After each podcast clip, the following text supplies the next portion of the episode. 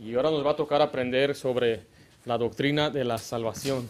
Así que el título de este mensaje es la doctrina de la salvación. Y no vamos a cubrir la salvación en una sola sentada, sino que en las siguientes semanas vamos a aprender lo que la Biblia dice acerca de la salvación. Mira, hay una gran confusión eh, acerca de lo que significa o qué es la salvación. Ser salvo significa ser librado, perdonado, redimido, restaurado y mucho más. La salvación abarca muchas otras palabras. Ahora, nosotros ya hemos enseñado aquí sobre eh, la salvación. O sea, yo enseño mucho aquí sobre la salvación. ¿Por qué? Porque es muy sencillo, pero a la vez es un tema muy complejo, muy profundo. Y en la pantalla le muestro algunos de los temas que ya hemos enseñado, que ya hemos predicado. Tengo, tenemos mensajes enteros, completos sobre esto. Lo que es la sustitución es una doctrina que Dios, Jesús mismo siendo el justo, se dio por el injusto. Es una sustitución. Y lo aprendemos eso desde el principio de las escrituras, que hubo un sustituto. Vemos eh, eh, eh, sombras cuando, por ejemplo, el, el, borrego o el carnero fue entregado en lugar de Isaac. Vemos el chivo escapatorio o Azazel en la Biblia. Pero también hemos aprendido sobre la reconciliación. Y hoy vamos a cubrir un poco más de ello. Vemos lo que es la propiciación, la regeneración, significa el nuevo nacimiento. Cuando uno cree en el Señor Jesucristo, nace de nuevo. aprendimos sobre la redención, la imputación, la justificación y lo que viene por delante es la adopción y la glorificación. Hay mucho que ver sobre la Biblia, eh, eh, en la Biblia acerca de la salvación. Entonces no podemos decir nada más que la salvación es creer para ser salvo o esperar hasta el final. Hay mucho en la Biblia muchas palabras que, eh, abarcan este, esta doctrina. Le voy a mostrar brevemente el proceso. Hemos aprendido algunas doctrinas en las últimas semanas acerca del el hombre y su pecado. Después aprendimos sobre el juicio, la condenación eterna, el lago de fuego y el infierno. El hombre peca y se convierte en transgresor de la ley. Por lo tanto, es culpable delante de Dios. Su propia justicia no le puede salvar. Por eso Cristo fue entregado por las transgresiones del hombre. Esta es la sustitución. Cristo pagó el precio del pecado y por el pecador esta es la redención. Cristo satisfizo la justicia de Dios, esta es la propiciación. Cristo derribó las enemistades entre nosotros y Dios. Esta es la reconciliación. El hombre tiene que creer y depositar su fe en Cristo para la salvación de su alma y así recibe como resultado el nuevo nacimiento y esta es la regeneración. Y cuando uno es salvo, finalmente es declarado justo delante de Dios. Esta es la justificación. Y ahora siendo justificados, Dios nos da el espíritu de adopción. No hemos sido adoptados para ser hijos de Dios. Él nos dio el espíritu de adopción, que es la redención del cuerpo, que un día Dios nos va a dar un nuevo cuerpo, un cuerpo glorificado. Gracias por ser paciente al Dios explicar todo esto. Esto es lo que es la salvación, eh, si lo podemos encerrar en, en unas pocas palabras. Pero vamos a ver qué es lo que dice la Biblia eh, acerca de la salvación de una forma muy básica. Todo esto es contemplado en la palabra salvación. Vaya conmigo a 1 Timoteo 1.15, dejando su marcador ahí en Romanos. 1 Timoteo 1.15. La palabra salvación sugiere que hay quienes necesitan ser salvos. La Biblia no deja duda quiénes son estas personas que necesitan ser salvos. ¿Quién piensa usted eh, que debe ser salvo? Todos los, todos los pecadores. Hay una persona aquí que nunca ha pecado, una persona que es justo en todo el sentido de la palabra. No, ¿se acuerdan aquel pastor que predicó y dijo, ¿quién es justo aquí? Se paró un hombre, yo soy justo, tú eres justo, sí, soy justo Pérez. Pero no se trata de ser, eh, cuando hablamos de ser justo, se trata de ser eh, sin pecado. Y la verdad es que todos somos pecadores y Jesucristo vino al mundo para salvar a los pecadores. Mira Timoteo 1.15, dice así, palabra fiel y digna de ser recibida por todos. Mire, que Cristo Jesús vino al mundo para qué dice ahí? Para salvar a los pecadores de los cuales yo soy el primero. Regrese a Romanos capítulo 1, veamos el versículo 16. Dice la Biblia que la salvación del alma humana es el fin y efecto del Evangelio. O sea, el propósito del Evangelio es salvarnos y nadie, escuche esto, nadie se salva sin el Evangelio. Dice Romanos 1.16 así, porque no me avergüenzo de qué dice ahí del Evangelio. Mira, porque es poder de Dios para salvación. Note la siguiente frase, a todo aquel que cree, al judío primeramente y también al griego. O sea que el Evangelio que puede salvar al hombre es dirigido a todo individuo, al que quiera venir, a todo aquel que cree. Ahora mire lo que dice por favor Tito 2.11. Nos enseña la Biblia que la salvación de Dios es, está al alcance de todos, pero está limitada solo a los que creen.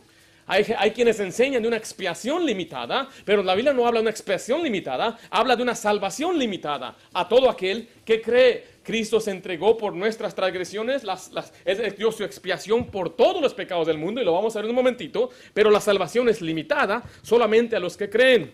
Dice eh, Tito 2.11, porque la gracia de Dios se ha manifestado para salvación. salvación. ¿A quiénes? A todos los hombres, y en un momento vamos a aplicar, vamos a ver qué significa todos. Vaya conmigo ahora a Juan 3:36. El único camino para recibir la salvación, según la Biblia, es a través de la fe personal en el Señor Jesucristo. Una persona, cada persona debe creer en el Señor Jesucristo para ser salvo. La Biblia los clasifica en dos tipos de personas, el que cree y el que no cree. Dice así Juan 3:36, el que cree en el Hijo, ¿qué tiene?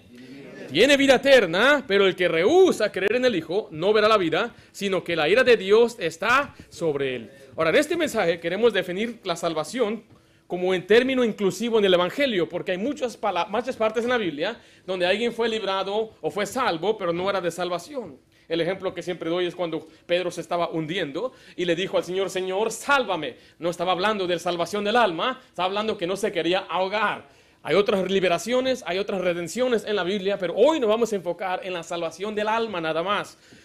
Así que el contexto nos explica lo que significa eso. La palabra, eh, uh, salvar significa liberación y significa ser justificado para ser glorificado. Ahora vamos a ver entonces algunos, uh, algunos principios acerca de la salvación. En primer lugar, vamos a ver el significado de la salvación bíblica. El significado de la salvación bíblica. ¿Qué significa la salvación en la Biblia? En primer lugar, vamos a definir la definición de la palabra salvación. Acompáñeme a Juan 3.16. Juan 3.16.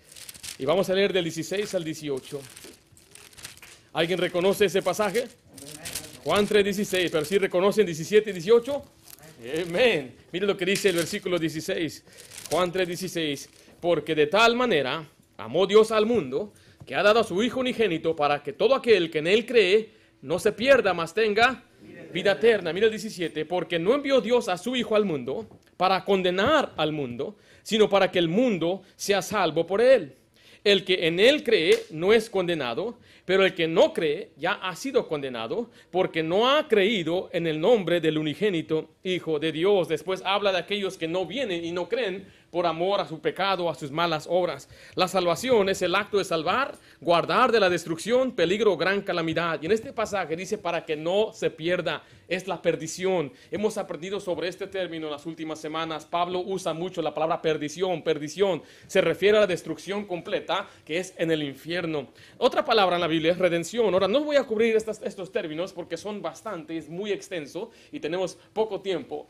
El propósito del mensaje de hoy es dar un esquema general de lo que es la salvación. La próxima semana iremos más a fondo en algunos de estos temas. La Biblia habla de redención, significa ser comprado por, ah, por la sangre de Cristo. Después la Biblia usa justificación, que significa ser declarado justo. Cuando Cristo, cuando Dios nos ve a nosotros, no ve a un pecador, ve la justicia de Cristo. Y después la Biblia usa glorificación.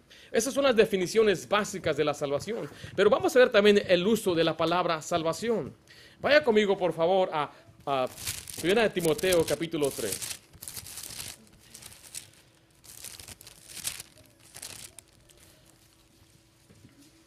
Perdón, 2 de Timoteo 3, versículo 16. ¿Cuál es, ¿Cuál es el tema principal de la Biblia? Diríamos, pues es Jesucristo. ¿Y cuál es el tema secundario o, o de, eh, que cae en segundo lugar en importancia? Yo creo que sería la salvación. Y, lo, así lo demuestra a lo menos este pasaje en 2 en segunda de Timoteo 3, versículo 15. Dice así la Biblia, y que desde la niñez ha sabido, ¿qué cosa? Las sagradas escrituras que son la Biblia, ¿verdad? Es la Biblia, las cuales te pueden hacer sabio para qué? Para la salvación, mire, por la fe que es en Cristo Jesús. Ahora, recuerde que cuando Pablo le escribió a Timoteo, todavía no tenían lo que hoy llamamos el canon no tenían el, Nuevo Testamento formado. Entonces, cuando él se refiere a todas las escrituras, ¿a qué se refiere aquí? Se refiere al Antiguo Testamento. Y a través de todo el Antiguo Testamento hay sombras de Jesucristo. Ahora, no tenían ellos el conocimiento pleno porque ni aun los discípulos que andaban con Jesús entendían que Cristo tenía que morir en una cruz. Todos los, santos del Antiguo Testamento simplemente tenían sombras de lo porvenir, según las Escrituras. ¿Cuál era la primera sombra? Dijo, eh, Dios le dijo a, Eva que en su simiente, ¿se acuerdan de eso? En su simiente, él iba a pisar la, cabeza de Satanás. Y la salvación iba a venir por esta simiente. ¿Quién es esta simiente? Jesucristo. Eh, Adán y Eva ilustran la salvación que nos cubre. Abel ilustra la salvación que nos garantiza la uh, la aceptación. El arca y, la, y la, Pascua ilustran la salvación que nos protege de la ira de Dios. Abraham e Isaac nos ilustran la salvación que eh, se nos provee como sustituto aceptable. La serpiente de bronce ilustra la salvación que nos cura. Naamán ilustra la salvación que nos limpia. Y el tabernáculo ilustra eh, que la salvación restaura la comunión perdida. Entonces, en el Antiguo Testamento podemos ver que hay muchas enseñanzas sobre lo que es la salvación. Pero vaya conmigo a Hechos 16. Hechos 16, por favor.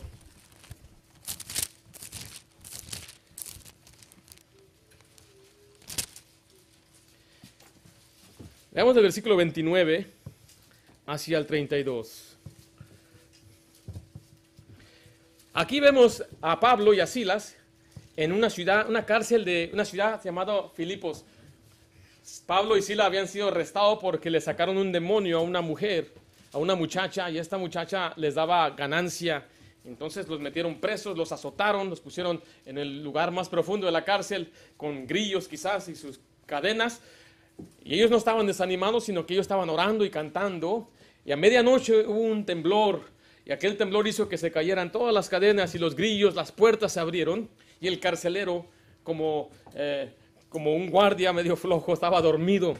Entonces cuando se dio cuenta, él pensó, se fueron todos, me dejaron, se escaparon los, los, los, los uh, presos y ahora yo voy a tener que pagar con mi vida y para evitar vergüenza o tortura quizás él mismo se iba a matar.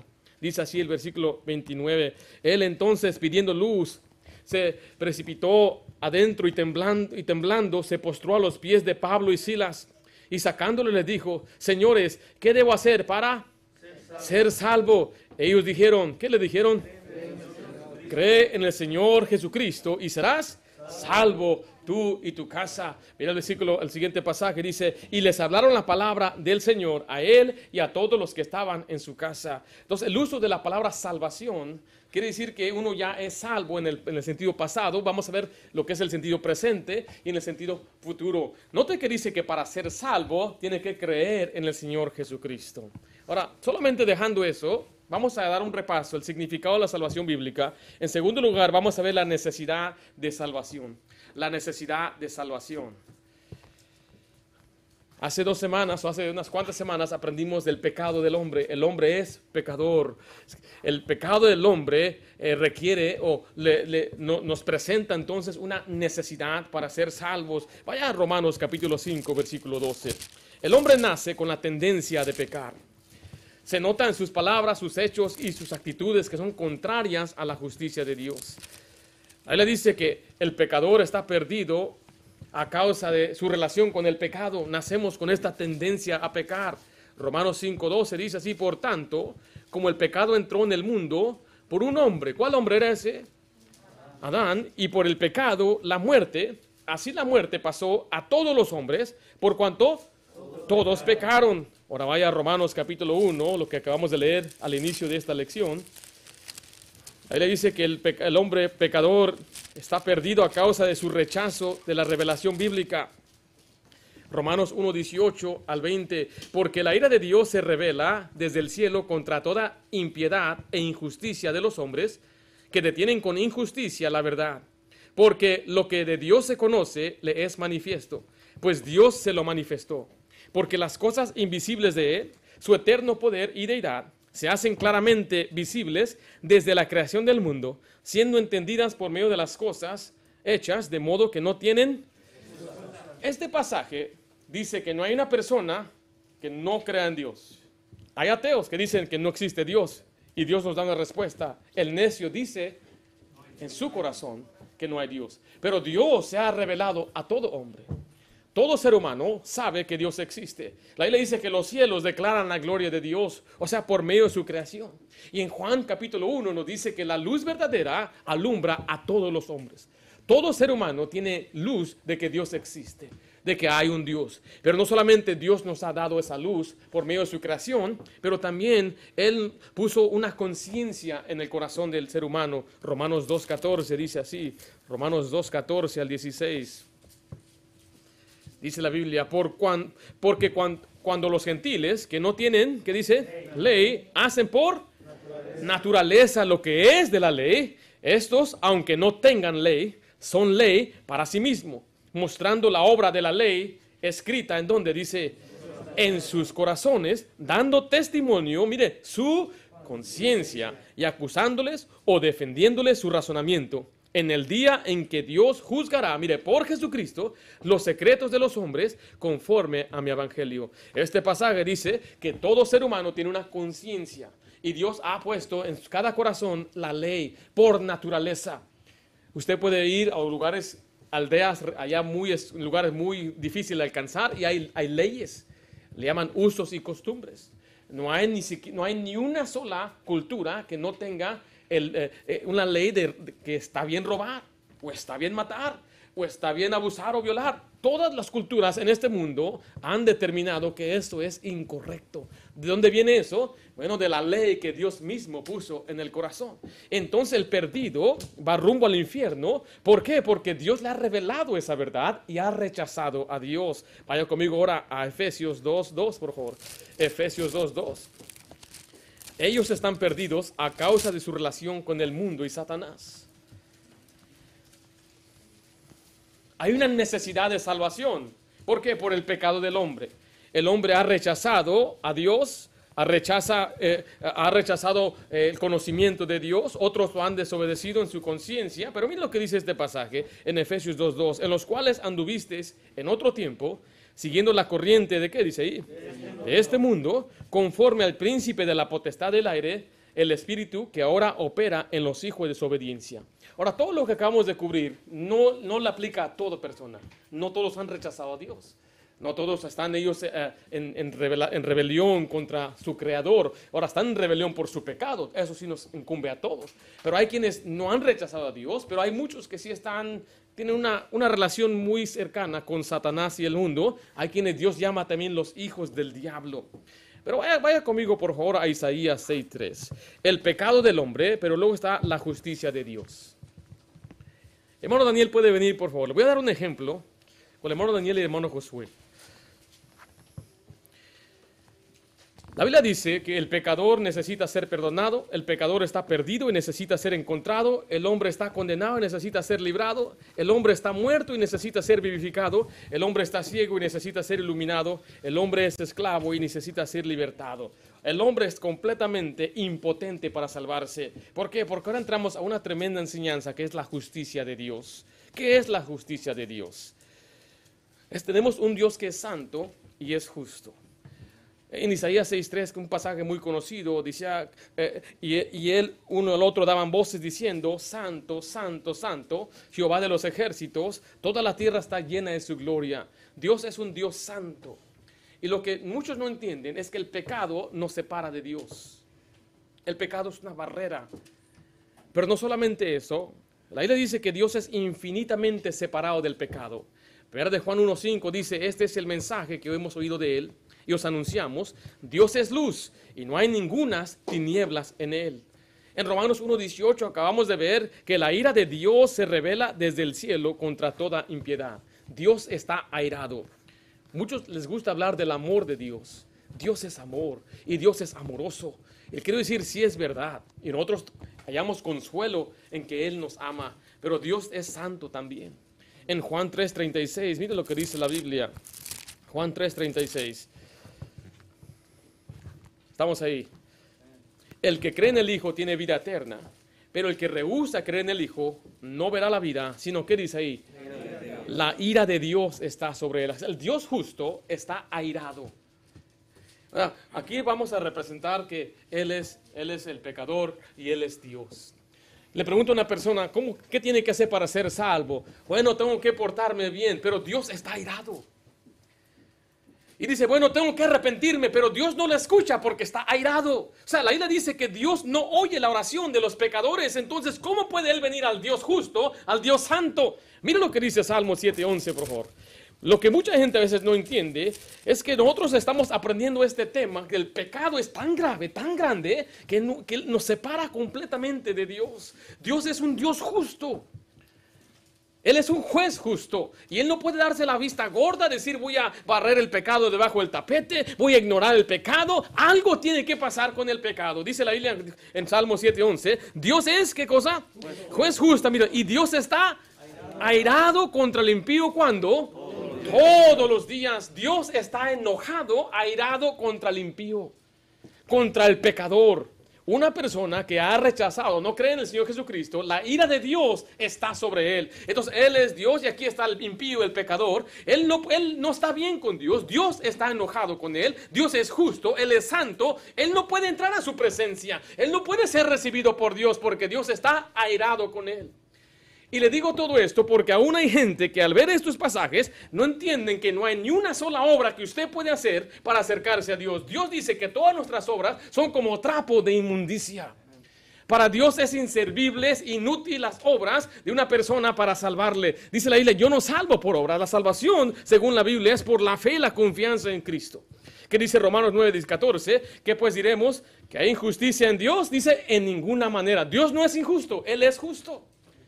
Hay personas que dicen, ojalá cuando muera el Señor tenga misericordia de mí. O oh, cuando usted se muere ya es demasiado tarde. En Hebreos dice que, eh, y está establecido que los hombres mueran una sola vez y después de esto, el juicio, porque es un Dios santo, es un Dios perfecto y lo que Él demanda es justicia. En Romanos 3:19, lea conmigo por favor. O sea que el pecador, no importa cuántas penitencias haga, cuántas misas haga, cuántas tiempo vaya a la iglesia, cuánto ore, cuántas obras haga, nada de eso le va a, nada de esto va a apaciguar la ira de Dios. Dios está airado con él. Romanos 3:19 dice, pero sabemos que todo lo que la ley dice, lo dice a los que están, ¿qué dice ahí?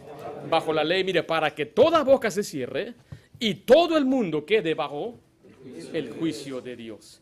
Ahora, ¿habrá jueces perversos? ¿Habrá malos jueces? Estaba visitando a, unos hermanos, eh, fuimos a, un, participar en un campamento de jóvenes y cuando terminamos fuimos a ver la ciudad de Guadalajara y pasamos por los edificios enormes, muy bonitos ahí en Guadalajara y vimos el gran edificio donde era la corte y había jueces, el fiscal y todo. Y había una cola muy larga. Y le pregunté yo al pastor que me, que me llevó, le dije, ¿qué, ¿qué, están haciendo ellos? Y dice, oh, ellos van a, a buscar justicia, fue lo que me dijo. Y le dije, ¿hay justicia aquí? Y él dijo, aquí no hay justicia. Aquí el que paga, gana. ¿Será cierto? Que habrá jueces que pueden ser fácilmente sobornados. Que le dice, señor juez, fíjese que aquí le voy a dar aquí una mordidita. Deme mi lado, por favor aunque yo sé que él es culpable, pero yo te voy a cuidar.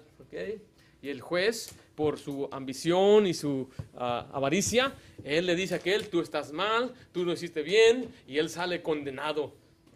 Pero Dios no es así. A Dios no se le puede sobornar. Eh, quizás habrá jueces que se le puede llegar al corazón, pero mis hijos, mi familia, y el juez sabe, tú mereces justicia, pero por ser piadoso le deja salir libre. Bueno, Dios no es así tampoco. Usted no puede decirle, pero Dios, yo te he amado, eres mi Diosito, Diosito, mm, y besitos y todo, y ahora sí me porto bien, y ahora sí voy a decir, Dios está airado con los impíos todos los días. Y hay gente que se atreve a orarle a Dios y Dios está airado. Le doy un ejemplo sencillo. Cuando mis hijas hacen algo, usted cree algo que es algo incorrecto, ¿usted cree que tienen la confianza de venirme a pedirme una paletita? Cuando papá está airado, no, no, no, no puedo yo ir a pedirle. Y, y cuando usted reconoce que Dios está airado, no puede venir a Él. No puede pedirle a Él. Entonces, esta persona, no importa si es parte de una iglesia bautista, no importa si es parte de una cualquier iglesia que sea, porque las iglesias no salvan, ni una iglesia salva, la salvación no está en una iglesia. Esta persona, si se levanta todos los días y cada día va y, cuida de sus vecinos y, riega las plantas del vecindario y ayuda a cruzar una viejita a la calle y da todo su dinero para los pobres y va a una iglesia, eh, se va hasta arrastrando y está, es, tiene una sinceridad y lo hace de todo corazón, dice la Biblia, Dios está airado con el impío. Y algunos dicen, lo que importa es la intención. No, Dios está airado con el impío. Porque le pregunta a gente, entonces, ¿qué tienes que hacer para ser salvo? Tengo que portarme bien y tengo que guardar los mandamientos. Pero la Biblia dice que si usted falla en un punto, se hace culpable de toda la ley. Entonces, y, luego lo cambian. Bueno, con que uno intente, con que uno trate. Dios está airado con el impío. Entonces, ¿cuál es la solución? En primer lugar, vimos el significado de la salvación. En segundo lugar, vemos la necesidad de la salvación. Y en tercer lugar, vamos a ver la provisión de la salvación. Vaya conmigo a Romanos capítulo 5 del 6 al 10. Gracias hermanos, pueden sentarse. Romanos 5 del 6 al 10. Vamos a ver la provisión de la salvación. El hombre es pecador y Dios está airado con él.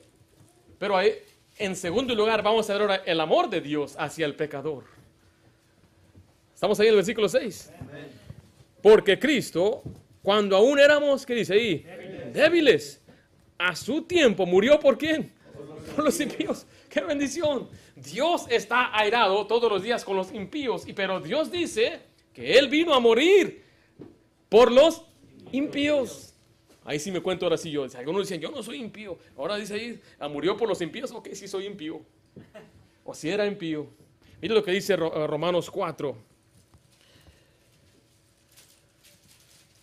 Y vamos a ver el versículo 5 mas al que no obra, sino que cree en aquel que justifica a quién? Al impío. Su fe le es contada por justicia. Regresemos ahora a Romanos capítulo 5, versículos 6. Cristo, cuando aún éramos débiles, ¿qué significa éramos débiles?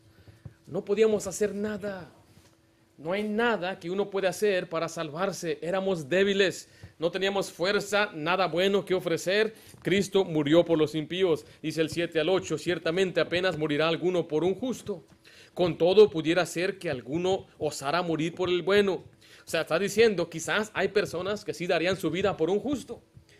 Si, si, mi esposa está eh, por ser ejecutada, yo tomaría el lugar de ella. Dice, eso es algo raro que sucediera que una persona muera por una persona que sea justa. Pero mira el, versículo 8, nos dice que no hay nadie que en verdad es justo, mas Dios muestra su amor para con nosotros, en que siendo aún pecadores, ¿qué hizo Cristo? Cristo murió por nosotros. Note que el motivo fue el amor y ¿qué hizo Cristo?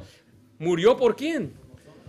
Por los pecadores, por nosotros, aún siendo pecadores, aún siendo impíos. Ahora sí, yo sé que estuve yo ahorita enfatizando la impiedad, pero queremos que la razón por qué hacemos esto es para que reconozcamos que por nuestro pecado el juez justo está airado con nosotros, pero él mismo nos dio la provisión de salvación, él justifica al impío, él murió por el impío, Jesús es la provisión.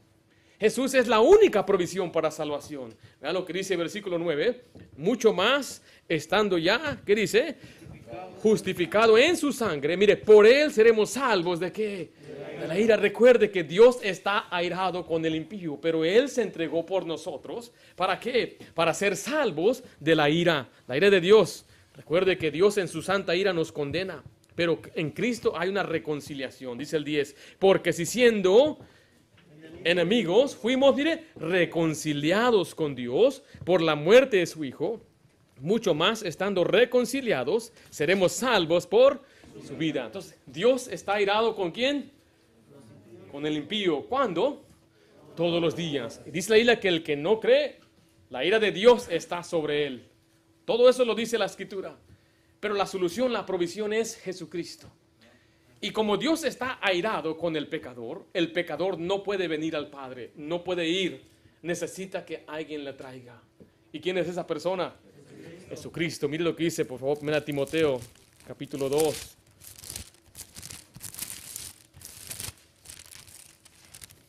Estamos observando la salvación de esta manera porque aún hay personas que dirían, pues yo tengo que hacer mi parte para ser salvado, pero tu parte Dios no la quiere, no la necesita, nunca te la pidió. Si alguien me dice a mí, alguien ya pagó tu renta, yo diría, pues qué bendición, me voy a mi casa ya. Pero si yo aún trato de pagarlo, lo que ya está pagado, eh, este, uno tiene que pensar, este no está bien en la cabeza. Y le digo esto porque usted tiene que reconocer que la salvación es algo que Dios ya pagó. Él murió por nuestros pecados, no solamente los nuestros, dice Juan, pero los de todo el mundo. Ahí en 1 Timoteo capítulo 2 diría así, dice así en el versículo 3. Estamos ahí. Porque esto es bueno y agradable delante de Dios. ¿Qué dice? Nuestro Salvador. Mire, el cual quiere que todos los hombres sean salvos y vengan al conocimiento de que de la verdad. Mire, porque hay un solo Dios y un solo mediador entre Dios y los hombres. ¿Quién es? Jesucristo hombre, porque Jesucristo, el 6 dice, el cual se dio a sí mismo en rescate por todos, de lo cual se dio testimonio a su debido tiempo. O sea que Dios está airado con el pecador, pero ahí envió a un mediador para reconciliarnos con él, porque la ira de Dios estaba sobre nosotros, pero por Jesús seremos salvos de esa ira. Solamente Jesús nos puede librar, es solamente por Jesucristo. Vaya conmigo a Hechos 4:12. Solamente por medio de Cristo vamos a ser salvos. ¿Estamos bien? Voy, un poquito rápido, yo sé, pero tenemos que cubrir esto. Eh, cuando yo enseño aquí en la iglesia, yo, tengo, yo, yo enseño como debe, yo creo usted aprender. No, no que usted necesita ir a un seminario, a un colegio para aprender. Aquí se debe enseñar la Biblia, aquí se debe aprender. Estamos cubriendo bastante escritura para que usted pueda tener un mensaje completo que no sea palabra de hombre.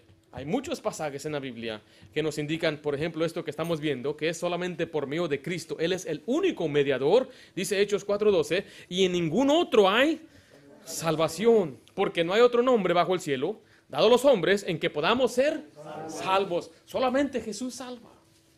Hay personas que han dicho, quizás cada quien al final llega al mismo lugar. En, unos programas Oprah dijo eso. Había una mujer que estaban hablando de religión y ella dijo, no necesariamente tiene que ser Jesús. Para ella puede ser esto, para ella puede ser aquello, para ella puede ser la luz, pero en un final todos llegamos al mismo lugar. escuché una persona decir, es como un trapeador. El trapeador tiene muchas tiras y cada quien empieza en una punta, pero al final llegamos al mismo lugar, al mismo palo. Le dije, hay que usar ejemplos bíblicos mejor. La Biblia dice que no hay salvación en otro nombre, en otra persona. No hay salvación en Buda ni Alá, no hay salvación en ningún palo, cualquier estatua de oro, de fundición. No hay salvación en ninguna otra persona, solamente en Jesucristo. No hay salvación en una iglesia. La iglesia no fue diseñada para salvar. La iglesia está compuesta de gente salvada, llamada afuera de una asamblea, reunión de gente que aún batallamos con la carne. El hecho de que nos reunamos aquí no nos hace salvo. La salvación está en Jesucristo. ¿Qué dijo Jesús? Yo soy el camino, la verdad y la vida. Mire, nadie viene al Padre sino por mí. En Juan 19, Él dijo, yo soy la puerta y el que por mí entrare será salvo. Y entrará y saldrá y hallará pastos. Solamente hay una puerta para ser salvo y es la puerta de Jesucristo. Si usted entra por otra puerta, eh, usted está entrando por un peligro porque Jesús es el único que puede salvar. En Juan 3.14, mire lo que dice, vaya conmigo a Juan 3.14, por favor.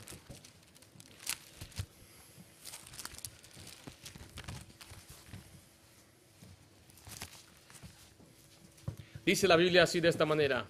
Aquí Jesucristo le está dando un ejemplo a Nicodemo de la salvación. Dice, y como Moisés levantó la serpiente en el desierto, así es necesario que el Hijo del Hombre sea levantado, para que todo aquel que en él cree, ¿qué dice ahí? No se pierda, no se pierda mas tenga vida eterna. Ahora el ejemplo que está dando es de unas serpientes que Dios mismo mandó para castigar al pueblo de Israel. Y ahí están las serpientes mordiendo a la gente y la gente se está enfermando y muriendo. Ahí va Dios mandando a Moisés que hiciera una, una serpiente de bronce. Y después que él puso la serpiente de bronce, la tenía que alzar alto. Y lo único que tenían que hacer es mirar la serpiente, iban a ser sanados. Aquí el Señor está usando esta ilustración de la sanación del cuerpo de una forma espiritual. Lo único que tenían que hacer era mirar la serpiente. Ahora yo, al pensar en esta historia o este relato, cuando se le dijo a Moisés que hiciera esta serpiente, ¿usted cree que fue algo rápido? Tuvo, tuvo que llamar al fundidor y decir, tráete, la, tráete bronce y tráete esto y vamos a hacer una serpiente. ¿Para qué? Tú nada más hazlo. Dios me ha mandado. Después de que él hizo la serpiente, la tuvo que hacer alto. Pero ¿usted cree que todos podían ver esa serpiente? Si yo pongo una serpiente aquí en, este, en, esta, en esta área, ¿usted cree que los que viven al otro lado de la calle de McFadden pueden ver la serpiente de su casa? ¿Qué tienen que hacer? Tienen que venir a poder ver la serpiente. Había un monte, había no menciono un monte, había una loma quizás, pero lo, que estamos diciendo es que era tan sencillo que solamente tenían que mirar. Mirar. Yo creo que había una persona por ahí. No, yo para qué veo, yo no creo eso. ¿Tú crees que por ver una serpiente voy a ser salvo? ¿Voy a sanarme? ¿Usted cree que había gente así? ¿Usted cree que hay gente hoy que dice, ¿tú crees que nada más por ser salvo, por creer voy a ser salvo? Pero que dice la escritura muy sencillo. Para que todo aquel que en él cree, no se pierda, más tenga vida eterna. Recuerde que Dios está airado con quién? Con los impíos. ¿Cuándo? Todos los días. La ira de Dios está sobre los incrédulos. Mira lo que dice primera de Juan 4.10. Como Dios está airado con los impíos, Él tuvo que proveer un medio de salvación y es por medio de Jesús. Pero ¿por qué Jesús? Y aquí vamos a aprender otro término importante. Primera de Juan 4.10. ¿Estamos ahí? En esto consiste, ¿qué cosa? El amor. No en que nosotros hayamos amado a Dios, sino que Él nos amó a nosotros y envió a su Hijo en propiciación por nuestros pecados. Note que en el mismo renglón aparece la justicia de Dios y el amor. El amor de Dios. ¿Cuál es la justicia de Dios? Es la propiciación. Esa, esa palabra propiciación significa que Dios mismo estaba airado y hubo una necesidad de satisfacer su ira. Por eso le estoy diciendo esto. Hay una palabra aquí en Estados Unidos que se llama el indulto. ¿Han escuchado del indulto? Cuando hay un perdón, a pardon, listen aquí. Supongamos que fue a la cárcel una persona que estafó y el presidente, él dice, yo le voy a dar el indulto. Y esa persona sale libre. Ahora, ¿es justo eso o es injusto? ¿Qué piensa usted? Si se supone que esta persona entró por matar y mató al ser querido de una persona y la persona cree que hay justicia al verlo encerrado toda su vida, ¿no? Pero el presidente, como es su amigo, lo deja salir. Es un indulto. ¿Hubo justicia o no hubo justicia? No hubo justicia. Eso no es lo que Dios hace. No es como que dice, ya perdoné tus pecados y me voy a olvidar de ellos en el sentido de que no hay quien los pagó. Alguien tuvo que morir por nuestros pecados y es Jesús mismo. Dios está airado con el pecador y la propiciación satisface la ira de Dios. Pero no solamente satisface su ira, también satisface su justicia, porque alguien tuvo que ser el justo. Y en este caso es Jesucristo. Jesucristo satisfizo la justicia de Dios al llevar nuestros pecados. Pero vaya conmigo ver de Juan 2, del 1 al 2. Eso es lo que significa propiciación. No hay propiciación en las obras. No hay propiciación en la iglesia. No hay propiciación en portarse bien, en ser buena persona. No existe. La propiciación solamente viene por por fe en Jesucristo. Dice así, 1 Juan 1, 2, hijitos míos, estas cosas os escribo para que no pequéis. Y si alguno hubiere pecado, abogado tenemos para con el Padre, a Jesucristo el justo. Mira el 2, y Él es la propiciación por nuestros pecados. Y no solamente por los nuestros, sino también por los todo el mundo. Ahora si vaya a Romanos 3:25 para ver que esta propiciación es por medio de la fe en Jesús.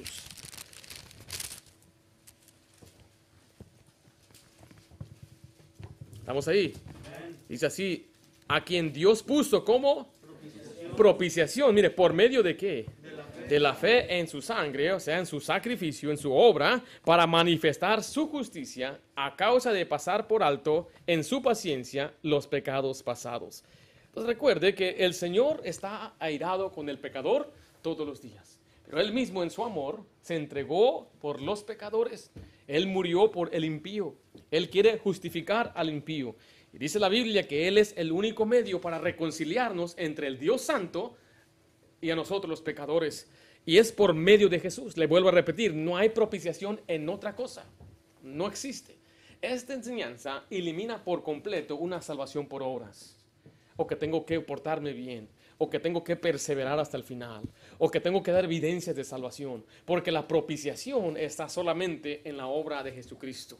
Y es por la fe, por medio de Cristo. Es a satisfacción de Dios, como Dios lo quiere lo que le agrada a Dios. Mire, me encanta lo que dice Isaías 53, versículo 11. Si a usted le roban, ¿qué, ¿qué, es lo que toma para satisfacerle? ¿Qué es la justicia? ¿Usted quisiera que metieran preso a aquel hombre que le robó?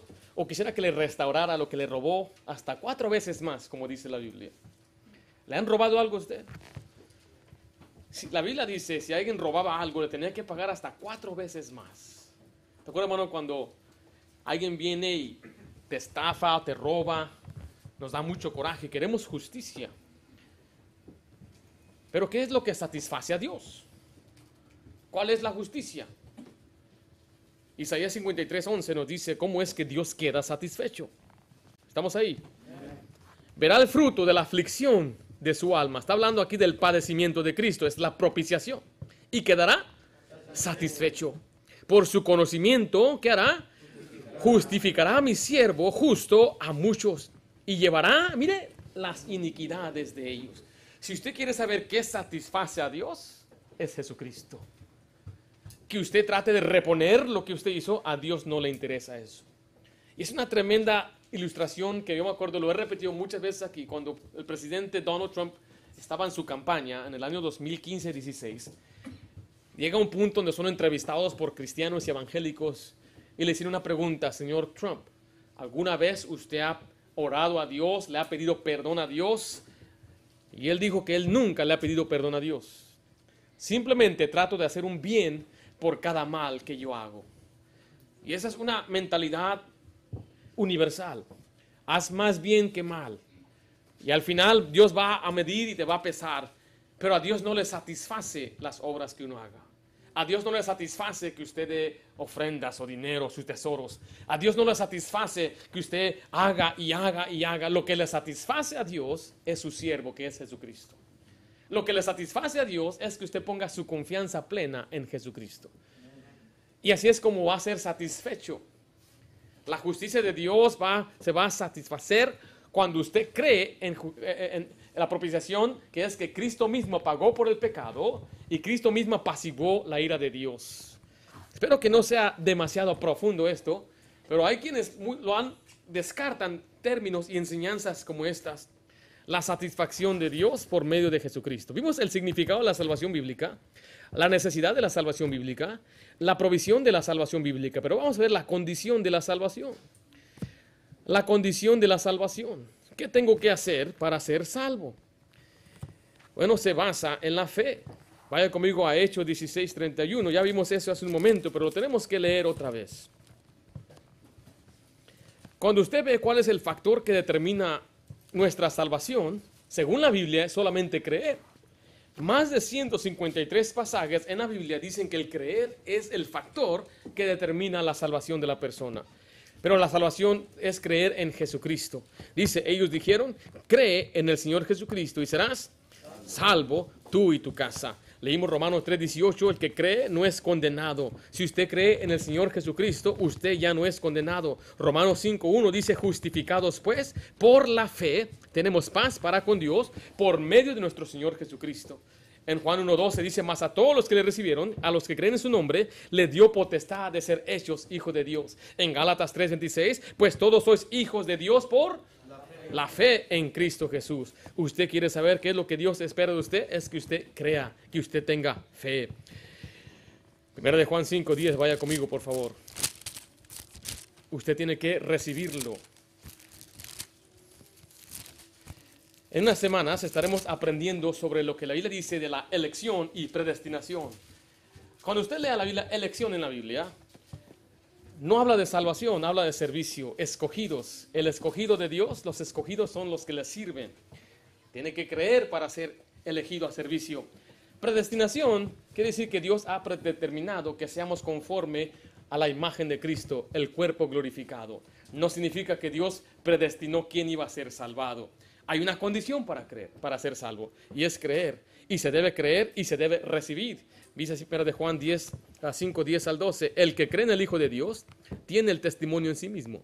El que no cree a Dios le ha hecho mentiroso, porque no ha creído en el testimonio que Dios ha dado acerca de su Hijo.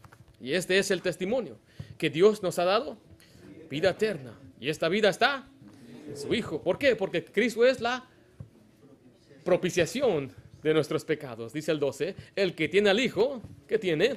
Tiene la vida. El que no tiene al Hijo de Dios, no tiene la vida. Entonces, ¿qué tengo que hacer para tener al Hijo? Tengo que creer. Y si yo creo, tengo al Hijo. Y si tengo al Hijo, ¿qué tengo? Tengo vida eterna. ¿Pero por qué Jesús? Él es la propiciación de nuestros pecados. Dios está irado con el impío todos los días. Pero cuando usted viene a Cristo, Él nos recibe, Él después nos da la vida eterna y tenemos nosotros la salvación por medio de Cristo. Mira lo que dice Juan 6:35, por favor. ¿Estamos bien o no estamos bien?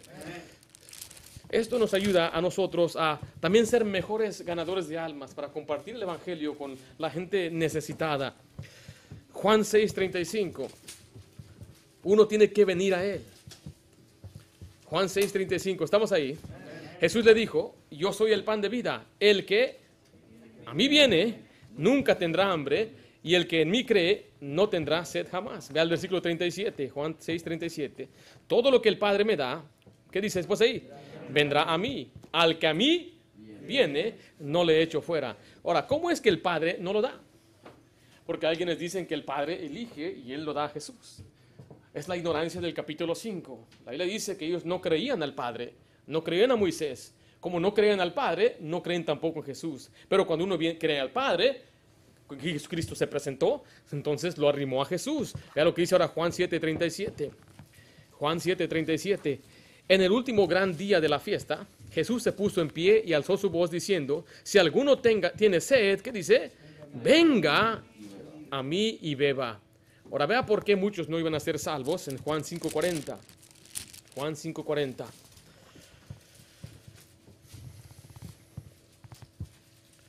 Ahora leemos del 39, ¿qué les parece? Dice, escudriñad las escrituras, porque a vosotros os parece que en ellas tenéis la vida eterna, y ellas son las que dan testimonio de mí. Pero dice el 40, y no queréis venir a mí para que tengáis vida. Entonces vemos que el ser salvo implica creer, pero también requiere que uno venga a Jesucristo, o sea que es una decisión consciente usted tiene que analizar lo que dice la escritura y determinar si va a creer o no va a creer. Ahora hubo un hombre en la Biblia que él vio a Jesús. Yo creo que el apóstol Pablo, él vio a Jesucristo. Yo creo que él estaba ahí en Jerusalén, como dice que él creció en Jerusalén. Él tenía cartas de los fariseos y de los líderes. Era un hombre muy importante. Él estuvo presente cuando mataron a Esteban. Y él aún no creía, aunque él vio. Y él vio cómo mataron a Esteban. Es más, él daba su voto, dice la Biblia. Y cuando se le presentó Jesucristo, tuvo que persuadirle a que creyera. ¿Cómo lo hizo? Con esa aparición. Y le dijo, bueno, veamos lo que dice Hechos 6 para que veamos, para que no, no lo saque yo de, no lo, lo cite de una manera equivocada. Capítulo 7, perdón, va a ser el 8, Hechos 8.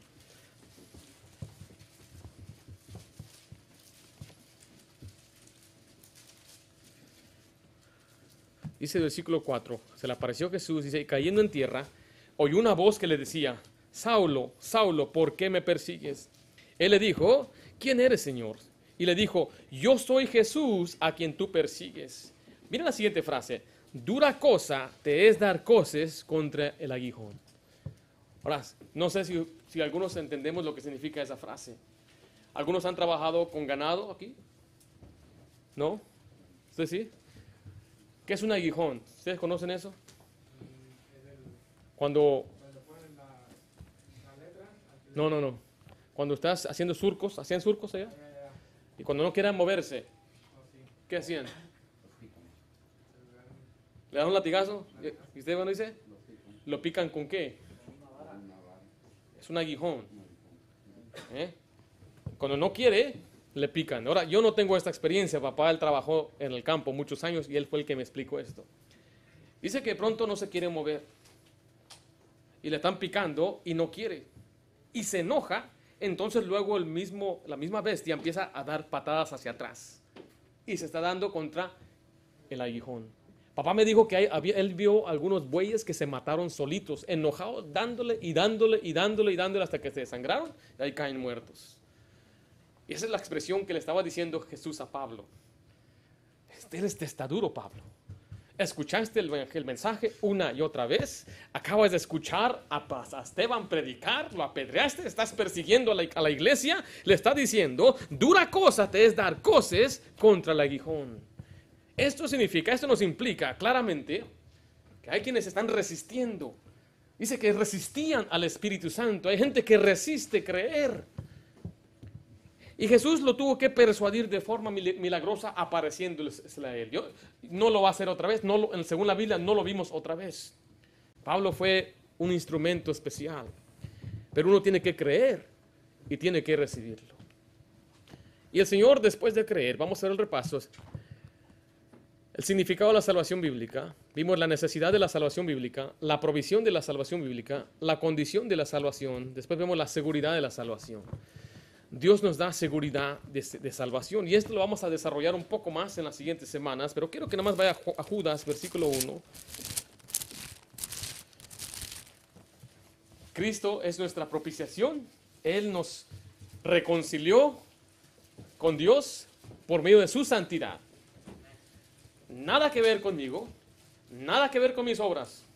Y como no tuvo nada que ver con mis obras y no tuvo nada que, ver conmigo, nada puede entonces apartarme del amor de Dios. Nada, porque nunca, la única condición era creer. Mire lo que, y, y el Señor es el que guarda nuestra salvación. Según Judas 1, dice Judas, siervo de Jesucristo y hermano de Jacobo, a los llamados, santificados en Dios Padre. ¿Qué dice al final ahí? y guardados en Jesucristo. Nuestra salvación está guardada por Jesucristo, dice de nuevo el versículo 24. Y aquel que es poderoso, ¿para qué? Para guardaros sin caída. Y no solamente eso, dice, y presentaros sin mancha delante de su gloria con gran alegría. Está diciendo que Cristo, Dios, es tan poderoso que Él es el que nos guarda sin caída. ¿Qué significa caída? Él no falla. Usted y yo fallamos. Hannah, can you come here, Hannah? Ven para acá, Hannah. Ven para acá. Ahora usted sabe que nosotros padres cargamos a nuestros hijos. Ven, ven. Come here. You don't want to come? Ven. Yo te voy a guardar sin caída. Ven.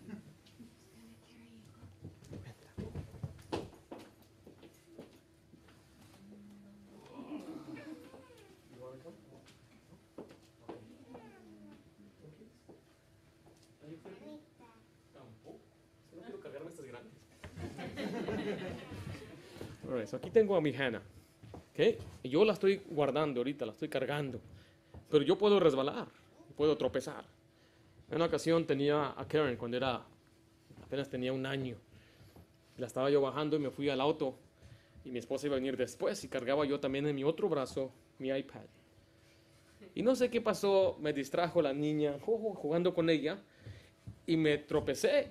Y en ese momento, suelto, tengo que soltar algo. ¿Suelto a mi niña o suelto mi aparato? Y en ese momento dije, mira, si suelto a mi niña, pues eh, lo peor que le puede pasar es un chipote. Pero si suelto mi aparato, se puede quebrar. ¿Y sabe qué? Solté mi aparato. Y desde entonces le reprochaba yo a Keren, yo te, yo te, te, te guardé. Entonces, mire, cuando el, el Señor nos guarda, dice que Él nos guarda sin caída. ¿Por qué? Porque Él no cae, Él no tropieza, estamos seguros en sus manos. En Juan 10 dice que eh, nosotros, sus ovejas, los creyentes, están en las manos de Dios y nadie nos puede arrebatar de las manos de Jesús del Padre. Nadie nos puede arrebatar. Entonces, cuando dice este pasaje que nos guarda sin caída, es que usted y yo quizás vamos a fallar al Señor, pero Él no falla. ¿Por qué? Porque Él es tan poderoso que cuando lleguemos al final del siglo, dice, presentaros sin qué? Sin mancha delante de su gloria. O sea que Dios está airado con el impío todos los días. pero Jesucristo es nuestra reconciliación. Él nos reconcilió con el Padre y nos presenta a Dios como justos, como sin mancha, como que nunca hemos pecado, como que si no somos pecadores. ¿Por qué? Porque Él es el que nos ha santificado, Él es el que nos guarda.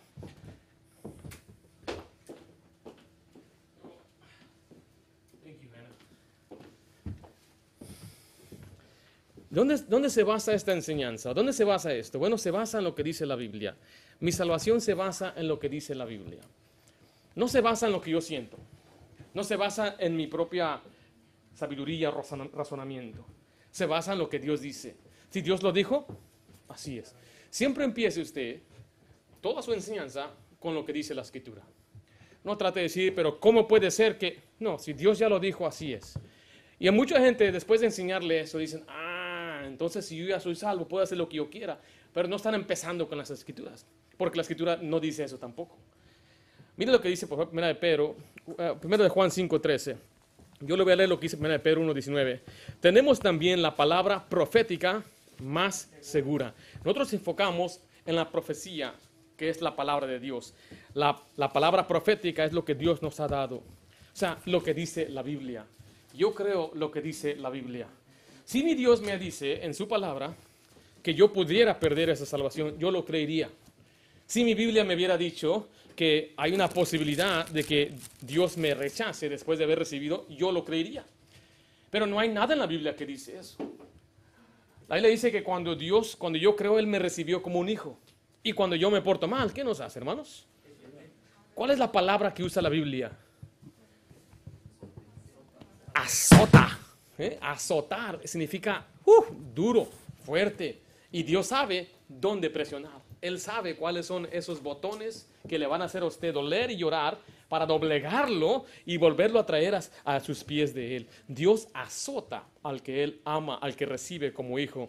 Pero la Biblia se nos dio para que nosotros entendamos y creamos que la salvación está en lo que Él dijo. Dice 1 de Juan 5:13, estas cosas os he escrito a vosotros que creáis en el nombre del Hijo de Dios, para que sepáis, note esa palabra, ¿para qué? Sepáis. ¿Qué significa sepáis? Para que sepas, ¿eh? ¿qué significa esto? Para estar persuadido, estoy convencido, para que sepas, para que sepáis que tenéis vida eterna y para que creáis en el nombre del Hijo de Dios. Pablo dijo, yo sé en quién he creído, para que esté persuadido. Yo, mi persuasión viene de lo que dice la Biblia de lo que dice la palabra de Dios. En 1 de Juan 5:24 en Juan 5:24 dice, "De cierto, de cierto os digo, el que oye mi palabra y cree al que me envió, tiene vida eterna y no vendrá a qué? A condenación, mas ha pasado de muerte a vida. Tenemos que creer la palabra. Yo creo lo que dice la palabra y dice que yo no vendré a condenación. Nunca vendré a condenación, sino que pasé de muerte a vida. Ahora hay quienes dicen que cuando pecas mueres. Yo diría, ok, si es así, entonces usted murió hoy y tiene que pasar de muerte a vida otra vez. Cada día, cada día. Pero no es así. O nos dicen que es por bautizarse. Entonces, ¿por qué no te bautizas todos los días? Yo me bautizaría, si fuera la salvación por ser bautizado, yo me bautizaría todos los días. Pero Pablo mismo dijo que él no fue enviado a bautizar. Él fue enviado a predicar el Evangelio, haciendo una separación por completo de lo que es el bautismo en agua. Y créanme, nosotros tenemos esta doctrina que es esencial para nosotros. Nos llamamos iglesia bautista, porque creemos que el bautismo es importante. Ahora, ¿por qué viene ese nombre? Entre comillas, entre un paréntesis le voy a explicar. Porque a través de los años existía lo que era el bautismo infantil, una idea de que el bautismo regeneraba. Pero había un grupo de creyentes que siempre resistieron esto. Decían, el bautismo no salva, la sangre es la que lava, el bautismo no, no regenera, es la sangre de Cristo que nos limpia de toda maldad. Y este grupo resistió a través de estos últimos, estos últimos dos siglos, conservando y preservando la doctrina correcta del bautismo. Y ahí es donde viene el nombre anabaptista, que decían, estos son rebautizadores. ¿Por qué? Porque él fue bautizado de niño. Era un infante, Pero aquel muchacho no sabía lo que estaba haciendo. Y cuando él creció, él escuchó la verdad y ahora entendió que él tenía que bautizarse y se volvía a bautizar. Ahí viene el nombre de los detractores, el rebautizador. Ahí están los rebautizadores. Hoy nos llaman los hermanos separados, los protestantes, aunque nosotros no somos protestantes. las bautistas no salieron de en medio de la, protesta. Aunque muchos han dicho eso y dicen que es verdad, usted vea los mismos escritos de los católicos, no salió la iglesia bautista de, la de los protestantes. Y eso nos da nos da a entender la promesa bíblica que Dios siempre iba a preservar su iglesia. Dice que las hades del infierno o las puertas del infierno no prevalecerán contra la iglesia. Y en Efesios dice que Dios iba a glorificarse en la iglesia por todas las generaciones. Según la Biblia hay una promesa de una línea siempre reservada de aquellos que no se unieron al paganismo y resistieron más que nada la doctrina principal era bautismo. Y es porque nos llamamos nosotros bautistas. Ahora, si una iglesia no se llama bautista, no quiere decir que no está bien. Hay muchas iglesias que tienen otros nombres, que alaban a Dios y tienen la sana doctrina. No tenemos el monopolio en la, en la sana doctrina. Y eso también nos indica que no todos los que se llaman bautistas tienen sana doctrina. Usted tiene que analizar y escuchar lo que están predicando, cuál es su énfasis, qué creen de Jesús, qué creen de la salvación. Ahora, note lo que dice 1 de Juan 2.25, por favor. Ese era uno gratis ahí para usted. La salvación se basa en las promesas de Dios. Dios nos dio una promesa. ¿Y cuál es esa promesa? Primero de Juan 2.25. Esta es la promesa que Él nos hizo. ¿Qué cosa? La vida eterna, la cual es una esperanza, según Tito 1.2. Dice Tito 1.2. Dice así, en la esperanza de qué cosa? La vida eterna, la cual Dios que no miente o no puede mentir, prometió desde antes del principio de los siglos. Estamos viendo que la seguridad de salvación se basa en lo que dice la palabra de Dios. Y mire, no se basa en nuestro mérito o experiencia. Tomaría tiempo ya demorar este, este, este, este punto. Yo sé que voy poco presionado porque tenemos mucho que hacer, ¿verdad? Y hasta ahí yo creo que vamos a dejarlo por esta noche. Para cerrarlo todo, Dios está irado contra el impío todos los días. Dios es justo y Él demanda justicia. Y el pecador debe temblar ante Dios, sí, porque le espera nada más un juicio después de la muerte. Y quiero decirle a usted que si usted ha pecado, o si usted es pecador, Dios está airado con usted. Pero Dios nos dio la provisión de salvación, que es Jesucristo mismo. Él se entregó por nuestras transgresiones. Él es la propiciación. Él apaciguó la ira de Dios y Él también proveyó, proveyó la satisfacción de la santidad de Dios. O sea que el único medio para ser salvo es por Jesucristo. Ahora, si usted ya cree eso, usted ha sido justificado, usted ha sido salvo, usted tiene vida eterna. Dice Pablo, si no creíste en vano. O sea, si creíste de verdad, de todo corazón. Si usted no cree eso y aún está confiando en su mérito, sus obras, en algo que usted está haciendo, usted aún permanece en sus pecados, porque nada de esas cosas es la propiciación. La propiciación, la única propiciación es Jesucristo.